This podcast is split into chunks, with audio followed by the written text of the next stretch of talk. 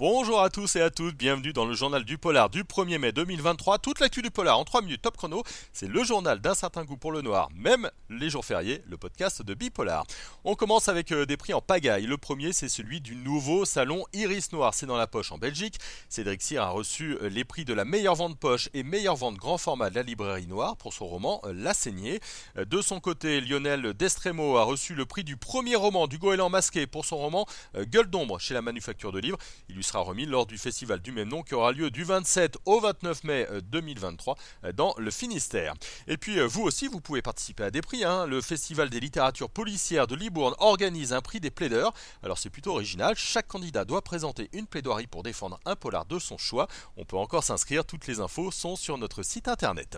Du côté des écrans maintenant, BRI, la nouvelle série de Canal fait un véritable carton. Le premier épisode a eu la meilleure audience pour une création originale Canal Plus depuis 4 ans.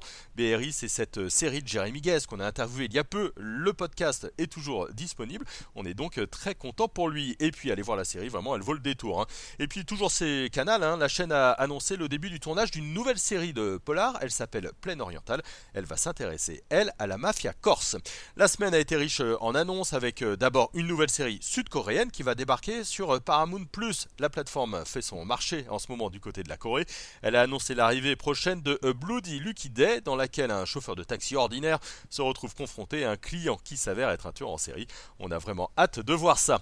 Hercule Poirot, lui, est de retour. Il est éternel, on le sait. On vous a mis en ligne les premières images et la bande-annonce de Mystère à Venise de Kenneth euh, Branagh.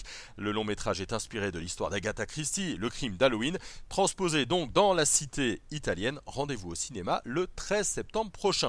Un petit mot de notre programme maintenant. Tout d'abord, ne manquez pas notre émission autour du Club 100. Vous le savez, notre club de spécialistes se réunit tous les mois pour nous donner plein de bons conseils. Ce sera demain dans le podcast Un certain goût pour le noir. On a aussi vu The Good Mother, la série événement des mères de famille contre la mafia, et on vous en dit ce qu'on en pense sur bipolar.fr. Et puis on a lu La dernière maison avant les bois de Catriona Ward, et on a adoré, on vous dit pourquoi, euh, sur le site.